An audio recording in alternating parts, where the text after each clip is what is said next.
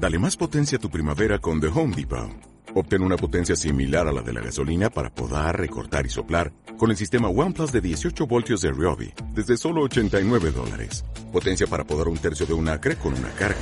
Potencia para recortar el césped que dura hasta dos horas. Y fuerza de soplado de 110 millas por hora. Todo con una batería intercambiable. Llévate el sistema inalámbrico OnePlus de 18 voltios de Ryobi. Solo en The Home Depot. Haces más.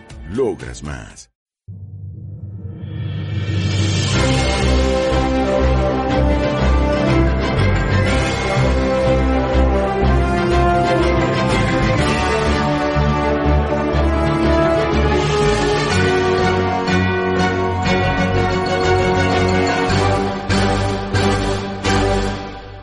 Bienvenido a los libros de Jorian.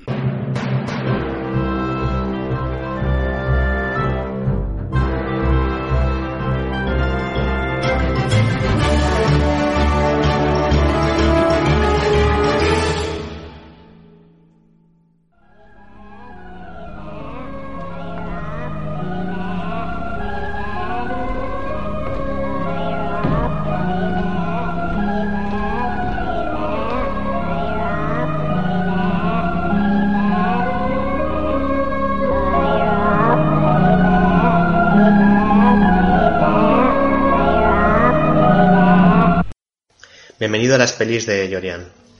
Esta vez La Casa Encantada, de 1988, de Humberto Lenzi. La Casa Fantasma es una de esas películas de la época, de los años 80.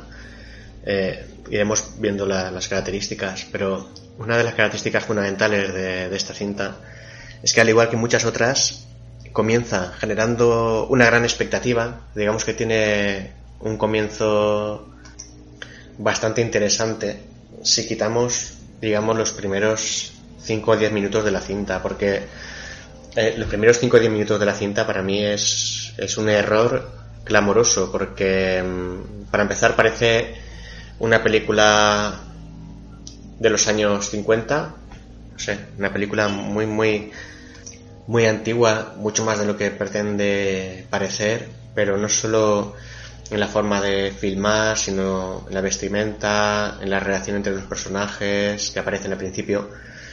Digamos que es una manera en que Lenzi ha querido mm, anticipar un poco el misterio al espectador, mostrando qué es lo que ocurrió en esa casa para, para que hubiera ahora esa maldición o ese encantamiento, como queramos llamarlo.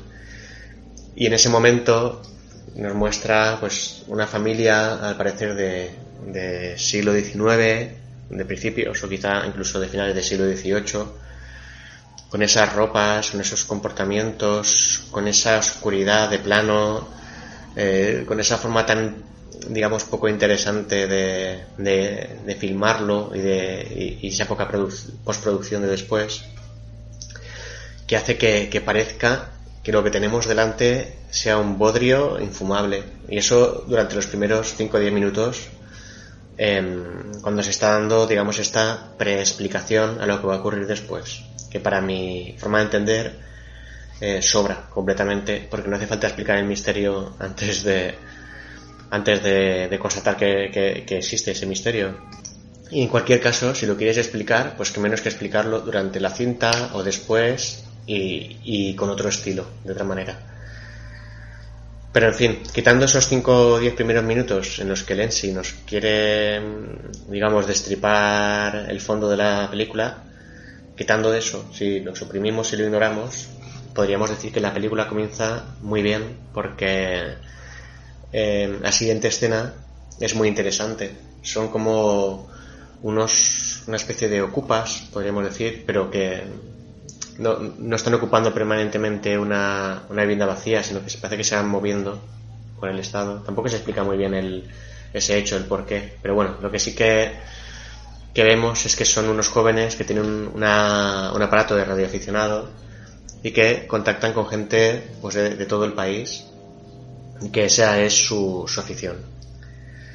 Eh, entonces, eh, teniendo esto como, como preámbulo, en la que están tratando de contactar con alguien, pues a través de este método tan, tan interesante parece que se cuela una especie de, de fenómeno de, de comunicación instrumental o de, de, comunicación con el más allá a través de la tecnología sin que ellos lo supieran. Y lo que se capta es algo pues muy, muy interesante, muy inquietante y muy extraño. Porque se empieza a oír una especie de música muy rara, muy extraña, como de ensoñación. Y, y después de esa música se escucha una escena, una secuencia en la que hay alguien al otro lado que está hablando, de repente va a ser asesinado, pero parece descubrir a su asesino, parece interpelarle y después se oye como grita y su agonía, mientras el personaje que está al otro lado, el que, vemos nosotros en pantalla, está como loco intentando interactuar con, con este otro chico y no lo consigue. No lo consigue porque en realidad no hay nadie al otro lado. Digamos que lo que se muestra en la cinta es que de algún modo él, a través de su aparato, ha captado una especie de señal del futuro, de algo que va a ocurrir tiempo después. Eh, ellos han llegado a, a esta casa, están haciendo esto con la radio y de repente llega otra gente que es la que vive allí. Y, y se encuentran a, un joven que es el que aparecía con su voz grabada en, en esa, esa parafonía, digamos. Y entonces ahí empieza el desconcierto para el espectador porque mm, enseguida se reconoce su voz, todos saben que era él el que aparecía en la cinta, pero está ahí. Y, y digamos que este germen de cultivo para el misterio, para montar después una, buena película, está muy bien. Eh, la película comienza a partir de aquí creando muchas expectativas en el, en el espectador aunque claro, con lo que nos ha mostrado Leslie los primeros 5 o 10 minutos, pues digamos que siempre vamos a ver la película con el miedo de que todo se vaya a estropear después o con la certidumbre de que no va a apuntar tan alto como que no va a acabar tan alto como apuntaba. Y es lo que finalmente ocurre porque partimos de una premisa muy alta, de una idea original muy buena y de un desarrollo que al principio comienza a ser bueno eh, sí que es cierto que comienzan siendo los, los personajes como los, los, típicos adolescentes de, de una película de Hack and Slash, adolescentes un poco atolondrados, un poco estúpidos, y además en este caso como son dos grupos de adolescentes distintos, pues digamos que eh, en algún momento se puede incluso perder un poco el, el sentido de, de quién es quién, porque tampoco se profundiza nada en, en ninguno de ellos, solo son pues eso, personajes un poco anónimos que se mueven de aquí para allá y que, se van entrecruzando. A partir de aquí vemos una sucesión de, de fenómenos paranormales, eh, como cuchillos que flotan en el aire, muebles que se, que se mueven, y siempre anticipando todo esto, una especie de leitmotiv que será esa música, esa especie de música infantil puesta al revés y un tanto espeluznante, eh, que, indicará que algo horrible va a ocurrir en la escena, la secuencia que estamos viendo. Podría eh, considerarse eh, de determinado punto de vista, incluso de alguna forma precursora de, de películas posteriores como Paranormal Activity, en la que el, el fenómeno maligno es algo que no se, no se aprecia, no se ve, pero sí la huella que deja. Es decir, en Paranormal Activity vemos la puerta que se abre, vemos objetos que se deslizan, eh, y en esta película también. Que Paranormal Activity, claro, es una película mucho más moderna y está hecha con unos recursos que, que, la dotan de, de muchísima más calidad. Es mucho más creíble y, y, y da incluso bastante miedo. En esta película no, no llega a dar ese miedo porque no está hecho con, con una con un conocimiento técnico, un conocimiento de, funcionamiento de, de, la, de la psique humana. Estamos, digamos, eh, los años 80, que es una época apasionante para el cine de terror, porque es una época en la que se investigó mucho, se experimentó mucho Y es una época a partir de la cual, en mi opinión, se construyó el, el terror de, de ahora, terror del futuro. Pero este fue pues uno de, las, de, de, los exponentes en este sentido, de objetos que se mueven solos, también esa música que aparece, como, como hemos comentado antes, como leitmotiv de, de, de ese personaje o de ese fenómeno extraño. Y en cuanto a, al género de la película, aunque la película se llama La Casa Fantasma, y parece que, esto ya es un propio spoiler de, del género, pues nada más lejos de la realidad porque eh, la casa no está, no está encantada. Para nada. Lo que está encantado es un objeto que en ese momento se encuentra dentro de la casa, pero podría estar en cualquier otro, que es un, un muñeco de peluche que perteneció a otra persona o que debía haber pertenecido a otra persona, pero que fue robado en su momento. A una niña que habiendo fallecido, eh, su padre la quería enterrar con, con, el muñeco y sin embargo, eh, estando en la morgue preparando a la niña, pues alguien lo robó para su hijo. Es a partir de este momento en que, en que este objeto queda como maldito o encantado por el odio de la niña, por haber perdido, digamos, eh, la compañía de su fiel amigo. De hecho, hay una frase eh, al final de, de, la cinta que a mí me parece que es muy reveladora en cuanto a, la intención que tiene la cinta y es una frase que me encanta, que dice, no ofendas a los muertos. Eh, hace ver un poco que la venganza de, del muerto puede venir del más allá para buscarte. Aunque en este, en este caso no tiene mucho sentido, porque no cobra una venganza sobre la persona que, que robó el muñeco, sino sobre todo aquel, no ya que lo posee, sino que está en las cercanías de él. Digamos que mm, el error argumental, si lo hubiera, porque esto solo es una interpretación, pero el error argumental podría estar en el sentido de que la niña, que era una una niña convencional en el momento de morir por haberles eh, quitado el, el, peluche, de repente se convierte en una especie de, de psicópata del más allá, que mata a todos sin, sin sentido, cuando podría haber cobrado venganza sobre, sobre la persona que lo robó y nada más. Esto es un problema que ocurre por haber explicado demasiado el misterio, que es lo que decía. Los primeros 5 o 10 minutos de la cinta de metraje sobran, porque no hace falta explicar el misterio. Si mostrarlo ya casi es demasiado. Cuanto menos muestres del misterio es más inquietante. Y cuanto más lo explicas, más convencional parece, más real y por lo tanto, al ser más explicable, da menos miedo. Porque en las películas de terror paranormal el miedo se concentra en nuestra incapacidad de explicar lo que está ocurriendo. Cuando eso choca contra, con nuestra percepción del mundo, lo que estamos acostumbrados a ver y la manera en que tenemos de, de, entender la naturaleza de todo lo que nos rodea, cuando choca contra eso y no encaja, nuestra mente no puede comprenderlo, eso genera un conflicto y nos genera inquietud. Eso junto con la música, junto con los efectos especiales, los sustos y, y además de eso, la, motivación que tiene la cinta sobre eh, cuestiones del imaginario popular que han causado terror, pues todo eso es lo que nos provoca el miedo en las películas de terror. Ahora, cuando lo explicas, pues ya no tiene, ya no tiene ese misterio. Esta explicación del misterio, como iremos viendo, ha ocurrido demasiado en el cine eh, estadounidense, sobre todo de los, de los 90. Pero bueno, eso ya es otra, otra historia. Hablábamos de la música que, que suena como leitmotiv y elemento precursor de todo este mal. Y además de esto, en, en muchas secuencias en las que aparece la música, vemos como pretendiendo dar un sentido fantasmagórico a la imagen a la niña con el osito o bueno con el peluche este. Pero que no da miedo tampoco esta imagen a lo mejor da un poco de, de grimilla porque es como muy rara pero no, no llega a dar miedo. En esta cinta la muerte siempre se, se plantea de una manera muy difusa.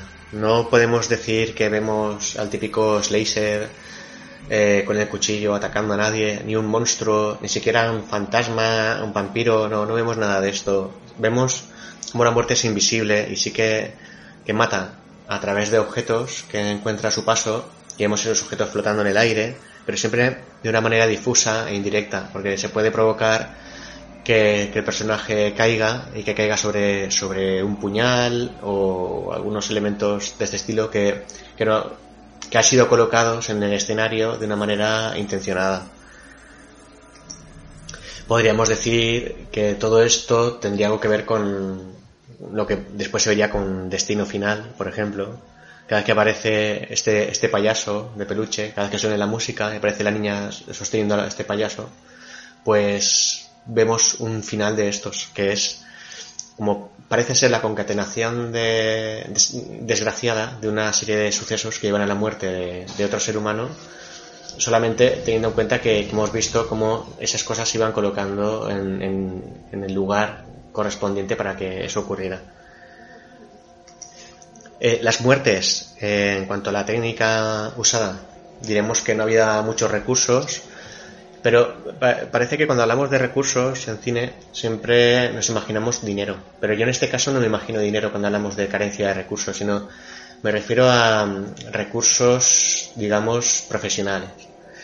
El oficio, em, la experiencia, el saber eh, hacerlo de una manera o de otra, que no tiene que implicar por ello recursos económicos, ni materiales, ni siquiera personales, sino simplemente saber hacerlo de otra manera porque vemos muertes que son muy violentas y que sin embargo eh, no, no, impactan nada, no, no, provocan ningún impacto en el espectador, porque, porque la materialización de esas muertes viene a ser muy mediocre.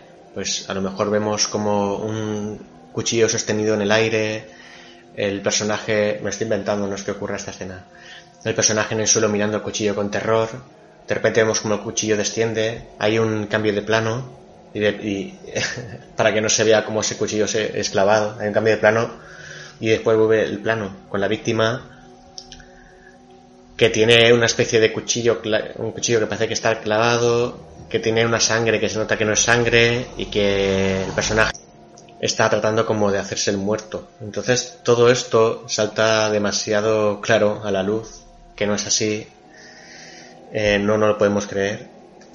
Siempre en, en una película de terror sabemos que todo es mentira, pero lo sabemos porque nuestra parte racional nos lo dice. Si está bien ejecutada, todo parece verdad. Solo que hace que, al menos mientras la estamos viendo, tengamos ese gusanillo, que es lo que nos gusta a los amantes de cine de terror. Sin embargo, en esta película no, no ocurre así. Sí que es una película interesante, porque empiezan a verse este tipo de recursos, este tipo de insinuaciones o de manera de trabajar eh, la muerte, el estilo de, eh, destino final o los objetos que se mueven al estilo Paranormal Activity, empieza a verse aquí como una intención de, llegar a algo así y quizá películas como esta lo hayan inspirado, pero no provoca inquietud por sí misma. Como decía, la película pierde peso a medida que avanza. Empezamos desde un punto en el que esperamos mucho de ella y poquito a poco se va desinflando. Porque siempre ocurren más o menos las mismas cosas, porque es muy previsible, ya sabemos que la siguiente escena va a ser la escena en la que morirá otro de los jóvenes y de alguna manera más o menos esperada. Los diálogos son muy pobres, no vemos ninguna actuación de ningún actor a destacar y por todo ello cada vez va perdiendo más y más y más peso a medida que, que va evolucionando. Además de esto, pues hay que señalar que el final de la película es muy pesimista. Esto puede tener su punto bueno o su punto malo. A mí la verdad que me dejó un poquito indiferente. Si la película hubiera sido una obra maestra, el final pesimista puede ser arrollador. Puede hacer que no la olvides nunca. Pero al haber transcurrido la película así, pues tampoco, tampoco es algo que le, le dé ni le quite demasiado a la cinta. Eh, simplemente, mm, con final pesimista, sin hacer spoiler, es que simplemente cuando parece que ya todo está atado y bien cerrado, todo ese misterio y todo eso, pues ocurre algo que pretende que el espectador salte de la silla, aunque no lo llegue a conseguir. Sí que lo consigue, por ejemplo, Carrie, de una manera soberbia y, y magistral, que en la última escena vas a saltar del sillón sí o sí. Aquí se intenta, pero bueno, es algo que te encoges de hombros a lo mejor esbozas media sonrisa y ya está. Pero bueno, sí que tiene ese intento de golpecito final. Ya por último, para comentar alguna anécdota de, la cinta, decir que es una película de producción italiana, aunque se intentó hacer pasar por una película de terror americana. Em, para intentar que, que, vendiera más. Porque se habían producido películas italianas con muy poco éxito, que eran consideradas bodrios, e incluso em, parece ser que, se intentó eh, modificar de algún modo para la opinión pública los apellidos del director para que pareciera inglés, eh, americano. Bueno, pero todo esto no, no fue a ningún sitio. Otra curiosidad es que fue rodada en el mismo, la misma casa que aquella casa junto al cementerio. Eh, y ambas comparten un poco un destino similar en cuanto a, la calidad y, la popularidad de, de, la cinta. Sí que es verdad que en este caso la película que yo considero mejor de las dos es la menos conocida y la que considero peor es la más conocida, porque aquella casa al lado del cementerio eh, tiene bastante fama, o al menos yo me he cansado mucho de verla en el videoclub y sí que he oído algunas cosas sobre ella en algún momento. Y sin embargo esta la he descubierto yo mismo haciendo investigación para, para visionarla en, el, en la propia aplicación esta de, de, filming, que pagas una mensualidad y vas mirando eh, películas, puedes verlas en versión original. Y yo la he descubierto así. Eh, entonces tiene menos fama que la otra, aparentemente, pero a mí, sin embargo, me parece que es muchísimo mejor, aunque no llega a ser una gran película, pero es muchísimo mejor que la otra porque, como, como vimos en su momento, la otra tampoco tiene un, gran sentido de ser. Eh, es una película que recomiendo ver por todo esto que digo, porque parece que es iniciadora de otras tendencias, sin mayor pretensión que la de pasar un, un rato entretenido viendo una película de terror y ya está.